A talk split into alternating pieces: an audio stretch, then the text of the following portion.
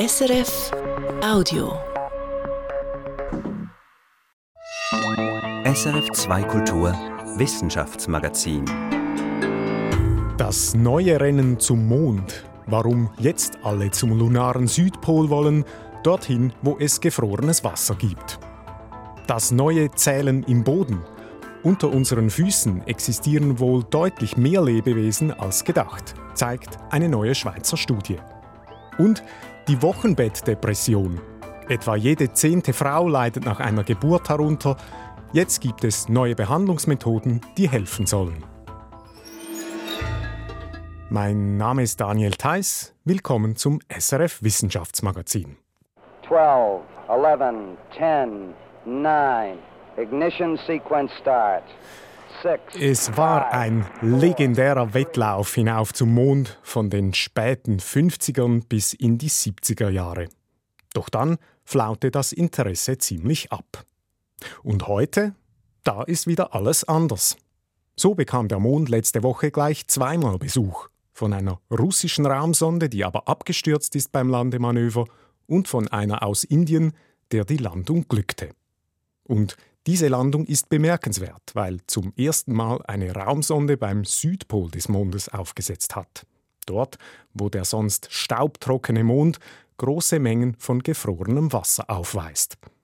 Warum dieses Eis so interessant ist und jetzt alle dahin wollen, darüber spreche ich mit Anita von Mond. Anita, bevor wir zum Eis kommen, kannst du kurz beschreiben, wie es eigentlich dort so aussieht am Südpol des Mondes? Ja, als Ferienziel kann ich dir das nicht empfehlen. Es ist eine Gegend der extremen Kontraste. Man hat hohe Gebirge, tiefe Krater, die Sonne steht knapp über oder unter dem Horizont und sorgt für einerseits helle, heiße Gebiete mit Temperaturen über 50 Grad. Hart daneben gibt es dann aber auch große, sehr schattige Gebiete, wo wenig bis gar kein Sonnenstrahl hinkommt.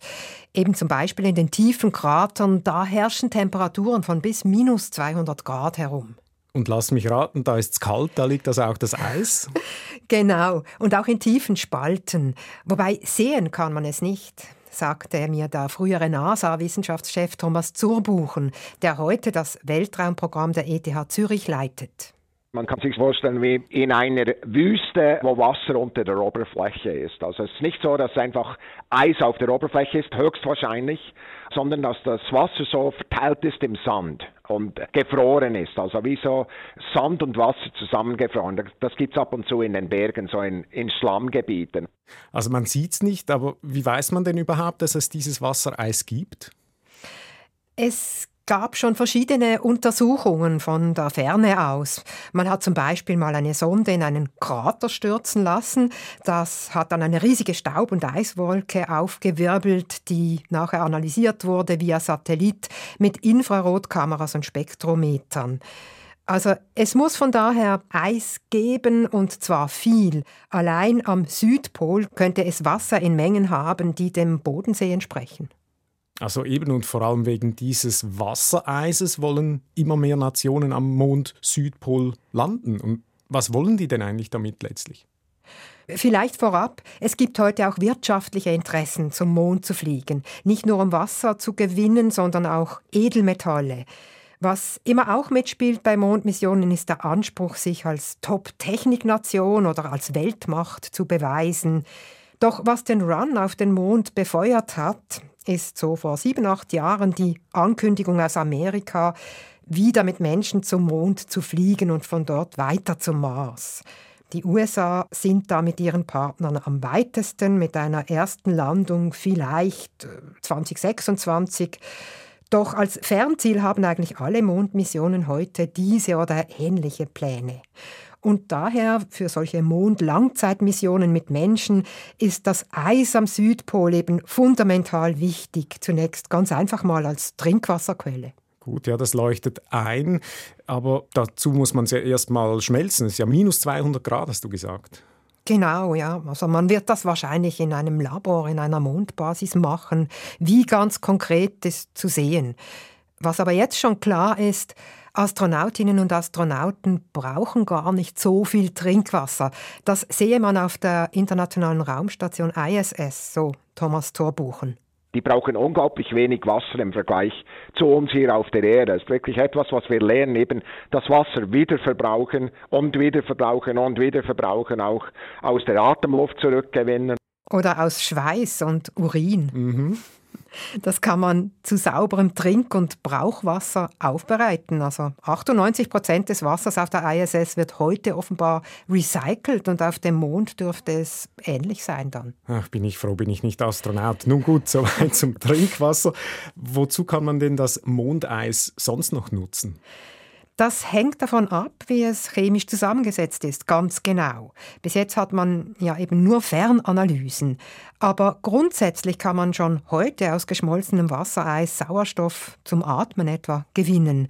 An möglichst effizienten Verfahren wird zurzeit intensiv geforscht. Dasselbe gilt für die effiziente Abspaltung von Wasserstoff vom Wasser. Denn mit Wasserstoff wie Sauerstoff kann man auch Raketen antreiben. Was ich mich schon noch frage, Anita, soll der Mond eigentlich nur genutzt werden für eben solche Langzeitmissionen im All? Mars hast du erwähnt. Oder sind von den heutigen Mondmissionen auch rein wissenschaftliche Erkenntnisse zu erwarten? Die kommen zwar an zweiter Stelle, aber es gibt sie ja. Eine spannende Frage ist zum Beispiel, wie ist das Wasser überhaupt zum Mond gekommen? Heute hat man da verschiedene Theorien. Wenn man nun das Wassereis physisch untersuchen kann, kann man mehr Klarheit gewinnen, nicht nur zum Ursprung des Wassers auf dem Mond, sondern auch auf der Erde. Denn der Mond wurde vor Urzeiten quasi aus der Erde herausgeschleudert bei einem Zusammenstoß, den die Erde damals mit einem größeren Himmelskörper hatte. Das sagte mir die Materialwissenschaftlerin Deborah Müller von der Initiative ETH Zürich Space man sagt immer, der Mond ist so, wie die Erde dazu mal war. Und dadurch gibt es Wasser, die wie vor x Milliarden Jahren, also vor 3,8 Milliarden Jahren, Wasser wie vor 3,8 Milliarden Jahren auf unserer Erde hat der Mond also wahrscheinlich noch in seinen Kratern, weil es dort eben unverändert tiefgefroren war. Dieses Wasser zu analysieren verspricht also gleich auf mehreren Ebenen spannende Erkenntnisse. Gut, da kann man gespannt sein. Besten Dank, Anita Vollmond. Bei mir im Studio ist jetzt Felicitas Erzinger mit den Meldungen der Woche. Felicitas, was hast du uns mitgebracht? Als erstes geht es um das menschliche Erbgut, genauer gesagt um das Y-Chromosom. Aha, also das klassische Männerchromosom. Das ist richtig. Das Y-Chromosom ist dasjenige, das normalerweise dazu führt, dass ein Embryo männliche Geschlechtsmerkmale entwickelt. Männer haben darum genetisch gesehen ein X- und ein Y-Chromosom, Frauen hingegen zwei X-Chromosome. Was gibt es denn nun Neues zum Y-Chromosom? Forschenden ist es gelungen, den genetischen Code des Chromosoms vollständig zu entschlüsseln. Also den kannte man bisher nicht komplett. Ja, das hat mich selber auch erstaunt, aber es war wohl tatsächlich so, dass es da große Lücken im Code gab. Der Grund ist, dass es im Y-Chromosom ungewöhnlich viele Abschnitte gibt, die sich wiederholen. Du kannst dir das ein bisschen wie ein Buch vorstellen, wo auf vielen Seiten immer wieder der gleiche Satz steht. Und wenn das Buch nun dein Erbgut ist, das du ablesen möchtest, dann ging das bisher so, dass man kurze, nur wenige hundert Buchstaben lange Stücke daraus gemacht hat und die setzt man nachher wieder in der richtigen Reihenfolge zusammen. Wenn das nun aber tausende Stücke sind, die identisch sind, dann ist das praktisch unmöglich. Ah, da weiß man nicht, wie lang ist es tatsächlich, oder? Ja, genau. Und geschafft hat man es nun dank einer neuen Technologie, die kann eben viel längere Stückchen machen. Das sind statt einigen hundert sind das bis zu einer Million Buchstaben. Und dann kann man es besser zusammensetzen nachher. Und ja, was bedeutet denn nun diese vollständige Entschlüsselung? Ja, um beim Bild des Buches zu bleiben, das kannst du jetzt halt zum ersten Mal von vorne bis hinten durchlesen. Und was man nun alles Neues dabei erfährt, das kann man noch nicht sagen. Interessant ist das Y-Chromosom aber nur schon, weil es ein bisschen ein Sonderling ist. Es ist nämlich viel kleiner als das X-Chromosom und auch als die anderen 22 Chromosomenpaare. Vermutlich sah es mal so ähnlich aus wie das X-Chromosom, es hat aber im Laufe der Zeit dann fast 90 Prozent seiner Gensubstanz verloren. In deiner nächsten Meldung, Felicitas, geht es um eine spezielle Geschichte, nämlich um eine Frau, die nicht mehr sprechen konnte, dies jetzt aber mit Hilfe eines Computers wieder kann. Ja, seit einem Schlaganfall, da war die Frau gelähmt und konnte darum nicht mehr sprechen. Und dank eines Avatars, also einer virtuellen Stellvertreterin, kann sie das jetzt wieder. Damit das funktioniert, hat man ihr einen Chip unter die Schädeldecke implantiert. Der misst die elektronischen Hirnsignale, die dann entstehen, wenn sie etwas sagen möchte. Und ein cleverer Algorithmus, der entschlüsselt nun diese Signale und übersetzt sie dann tatsächlich in Wörter und Sätze, aufgrund von Mustern der Gehirnsignale, die eben bei jedem Wort leicht anders sind. Ja, und wie klingt denn das etwa? Ich kann dir mal einen Satz vorlesen. Is there anything I can do? Gut, das ist ein richtiger Satz. Jetzt hast du etwas langsam gelesen, so kommt es dann daher. Ja, genau. Die Frau, die spricht ziemlich genau halb so schnell wie ein gesunder Mensch. Und so nahe kann man tatsächlich an den natürlichen Sprechfluss noch nie heran. Es funktioniert auch zuverlässiger, wenn nicht perfekt. Drei von vier Wörtern werden korrekt übersetzt. In manchen Sätzen, da fehlt denn aber ein Wort. Das klingt dann etwa so. How things going for you? aha, statt How are things going for you? Da fehlt einfach ein Wort, aber ich kann es trotzdem verstehen, was gesagt wird. Das klingt schon ein wenig nach Durchbruch. Ist das das, worauf man gewartet hat? Ja, wissenschaftlich ist es auf jeden Fall ein großer Erfolg, der übrigens zeitgleich auch einer anderen Gruppe mit einem anderen Patienten, aber einer sehr ähnlichen Methode gelungen ist. Die Hoffnung für die Betroffenen, die ist also berechtigt. Bis sie breit angewendet werden könnte, dürfte es aber noch dauern. Du hast noch eine dritte und letzte Meldung. Worum geht es da? Um Kaiserpinguine. Das sind die größten Pinguine, die es gibt. Sie werden über einen Meter groß und leben in der Antarktis. Dort brüten sie in riesigen Kolonien von bis zu tausenden Tieren. Das wird aber jetzt zunehmend schwieriger für die Pinguine. Eine aktuelle Studie, die berichtet von vier Kolonien im Westen der Antarktis, in denen der Nachwuchs letztes Jahr nicht überlebt hat nicht überlebt. Warum denn das? Was ist da passiert? Ja, für die Fortpflanzung, da sind die Kaiserpinguine auf stabiles Meereis angewiesen. Dort legen sie im antarktischen Winter von Mai bis Juni ihre Eier, auf die sie sich dann draufsetzen und sie ausbrüten. Und das dauert so 65 Tage. Erst im Sommer dann, also im Dezember etwa, werden die kleinen Flücke und entwickeln das wasserdichte Gefieder. In der betroffenen Region, da war das Meereis nun aber vollständig weggeschmolzen, noch bevor die kleinen Flücke wurden. Das heißt, die sind wohl ertrunken. Ist das jetzt eine Folge des Klimawandels? Unter anderem ja. Vor allem in den letzten Jahren hat das Meereis um die Antarktis deutlich abgenommen. Jetzt im August ist die Zeit, in der die Ozeane eigentlich zufrieren und noch immer gibt es Gebiete, die weitgehend eisfrei sind.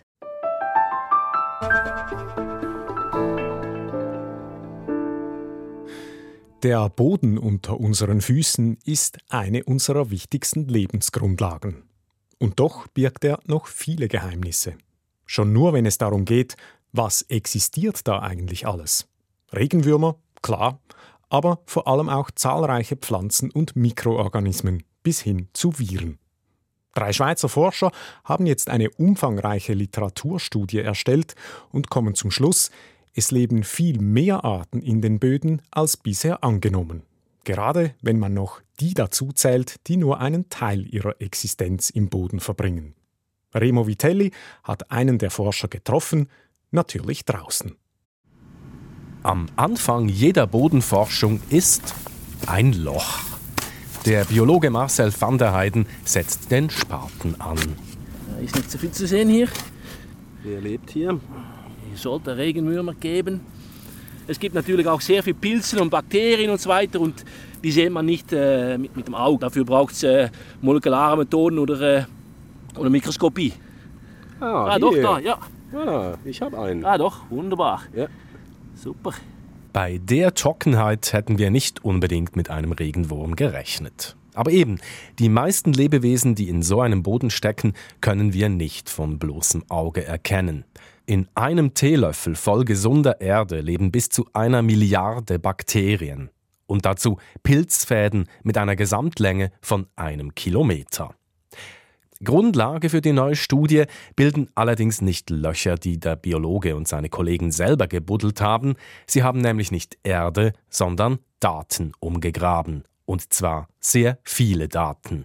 Ja, wir wollten wissen, äh, wie viel Lebewesen, wie viel Biodiversität es in der Erde befindet, im Bodenleben. Marcel van der Heiden von der Landwirtschaftlichen Versuchsanstalt Agroskop, ein Kollege von der Forschungsanstalt für Wald, Schnee und Landschaft WSL und ein Kollege von der Universität Zürich haben jede Menge elektronisch verfügbare Literatur durchpflügt, um eine möglichst vollständige Liste der Bodenlebewesen zu erstellen. Sie haben dafür Google Scholar verwendet, jene Suchmaschine, die vor allem auf wissenschaftliche Texte geht. Elf Kategorien von Lebewesen haben sie erfasst. Selbstverständlich die Pflanzen, aber auch Pilze, Bakterien, Einzeller bis zu den Säugetieren. Dazu noch die Viren, die ja nicht als eigentliche Lebewesen gelten. In einem weiteren Schritt haben die Forscher dann verschiedene Rechenmodelle angewandt, um zu den bekannten Spezies jene dazuzuzählen, die noch nicht bekannt sind.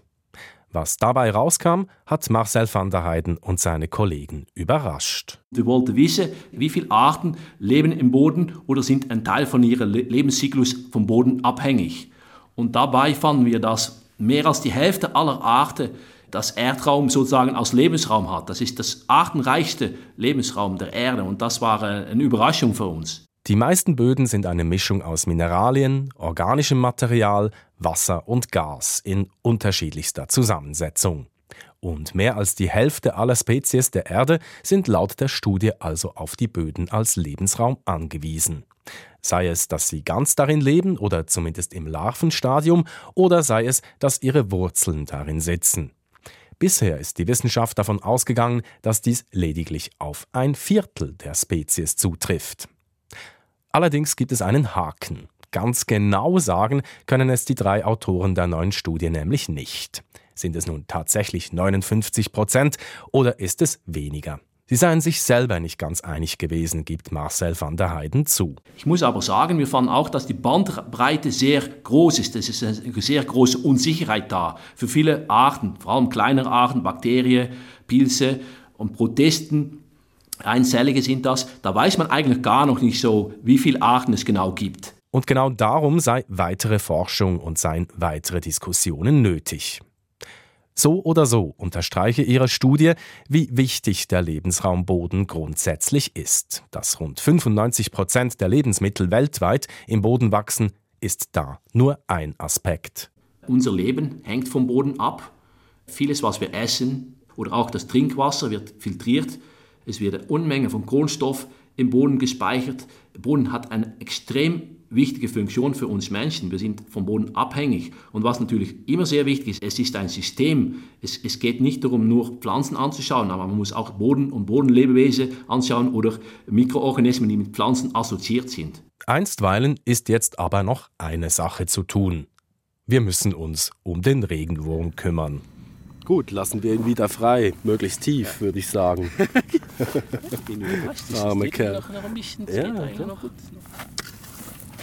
So, super. Der Boden als unterschätzter Lebensraum. Remo Vitelli hat für uns Würmer aus und wieder eingegraben.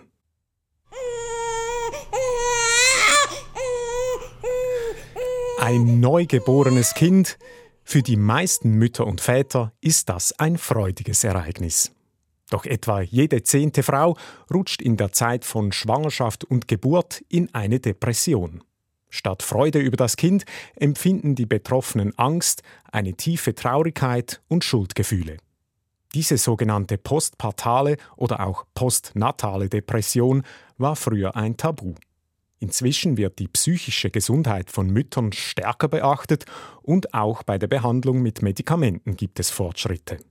So hat die amerikanische Arzneimittelbehörde FDA vor kurzem eine neuartige Pille gegen postpartale Depression zugelassen.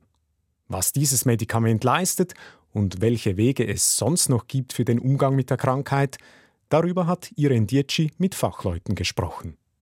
Anita Riecher-Rössler ist emeritierte Professorin für Psychiatrie und war an der Universität Basel tätig. Für das Thema Depression während Schwangerschaft und Stillzeit engagiert sie sich seit über 30 Jahren. Sie hat viele Mütter mit Depressionen behandelt und Bücher zum Thema geschrieben. Dass die FDA kürzlich ein neuartiges Medikament gegen Wochenbettdepression zugelassen hat, findet Anita Riecher grundsätzlich gut. Habe schon lange das Gefühl, dass Frauen oder spezielle Bedürfnisse von Frauen in der Forschung ein bisschen vernachlässigt werden. Unter anderem auch die Wirkung von Hormonen auf die Psyche. Das ist was, womit ich mich schon seit langem beschäftige. Und ich finde es prinzipiell gut, wenn man diese hormonellen Aktionen im Gehirn besser erforscht. Das neue Medikament Zurzuve, entwickelt von den Pharmafirmen Biogen und Sage, wirkt anders als gängige Antidepressiva. Es ist ein sogenanntes Neurosteroid, ein Stoff, der beim Abbau des weiblichen Geschlechtshormons Progesteron entsteht. Zurzuve wirkt direkt im Gehirn auf den GABA-Rezeptor. Und es wirkt schnell, schon nach ein bis zwei Tagen. Klassische Antidepressiva greifen deutlich langsamer. Natürlich ist der Vorteil, dass es offensichtlich sehr rasch wirkt. Andererseits habe ich den Eindruck, dass es eben vor allem wirkt durch Beruhigung. Es wirkt so ein bisschen wie ein Beruhigungsmittel. Ähnlich nämlich wie Benzodiazepine, erklärt Anita Riecher. Auch diese wirken im Gehirn auf den GABA-Rezeptor. Dass Zurzuve ähnlich funktioniert wie ein Beruhigungsmittel, stimmt sie kritisch. Wenn man ein Neugeborenes zu Hause hat und versorgen soll, wenn man dann immer sehr müde ist und schläfrig und schwindlig wird. Auch sonst stellen sich für die Professorin einige Fragen. Warum wurde das Medikament in den beiden Zulassungsstudien nicht mit einem klassischen Antidepressivum, sondern mit einem Placebo verglichen? Warum wurde es nur nach der Geburt verabreicht, wo doch die Hälfte der Probandinnen schon während der Schwangerschaft Anzeichen einer Depression hatten? Anita Riecher hält die Zulassung für übereilt. Ich denke, es bräuchte, bevor man das wirklich breit zulässt, weitere unabhängige Studien.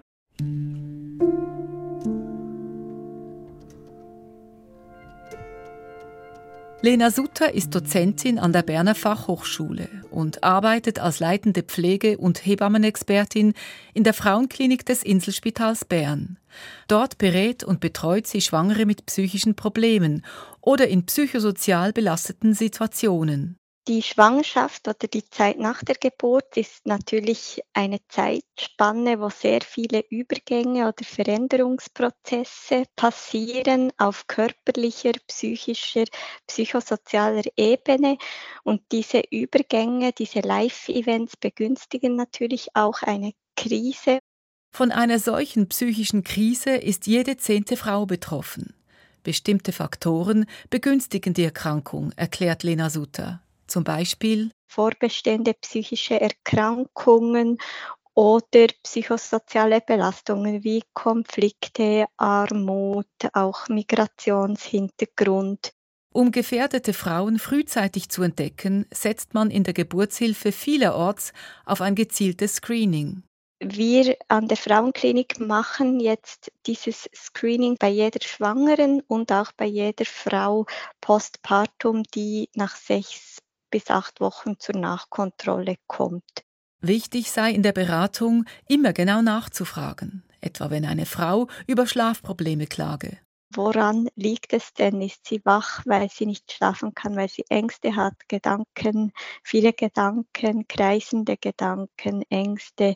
Zeigen sich Symptome einer Depression, verweist Lena Sutter die Betroffenen weiter, etwa an die Psychiaterin der Frauenklinik.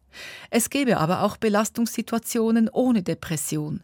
Da sei dann eher Sozialberatung gefragt. Es geht wirklich darum, dann zu schauen für die individuelle Frau und Familie, was braucht es jetzt.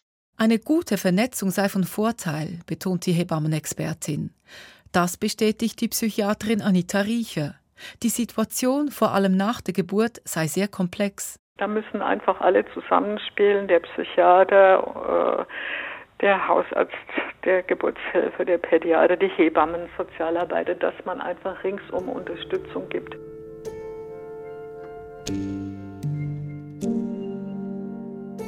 Gerade bei diesem Zusammenspiel hapert es aber. Häufig ist das Vorgehen der Fachleute nicht aufeinander abgestimmt. Das soll sich ändern. Eine 40-köpfige interprofessionelle Expertinnengruppe arbeitet in der Schweiz an neuen Leitlinien bei Depressionen rund um Schwangerschaft und Geburt. Neun gemeinsam ausgearbeiteten Vorgaben also für den Umgang mit dem Thema. Auch Eltern seien vertreten, Mütter und Väter also, denn häufig betreffe eine postpartale Depression auch die Väter. Das sagt Jessica Pelke-Milde, Professorin und Co-Leiterin am Institut für Hebammenwissenschaft und reproduktive Gesundheit an der ZHW in Winterthur. Die Leitlinien sollen helfen, das Vorgehen zu koordinieren. Man fängt also nicht an, dann beim einzelnen Fall ähm, sich zu koordinieren, abzusprechen, was jetzt das geeignete Vorgehen ist, sondern hat sich vorab darauf verständigt.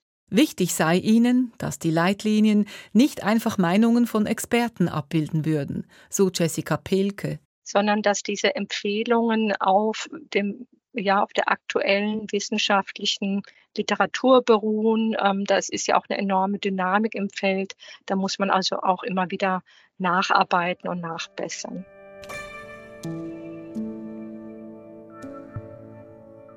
Studien zeigen, dass auch früher schon rund 10 Prozent aller Mütter an einer Depression erkrankten. Damals wurden sie oft alleingelassen.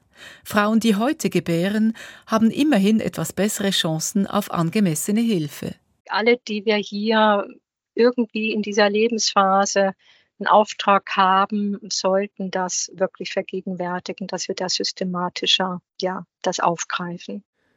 Neue Behandlungsmethoden bei Wochenbettdepression. Das war ein Beitrag von Irene Dietschi. Besten Dank fürs Zuhören. Das war's nämlich bereits schon wieder für heute vom SRF Wissenschaftsmagazin.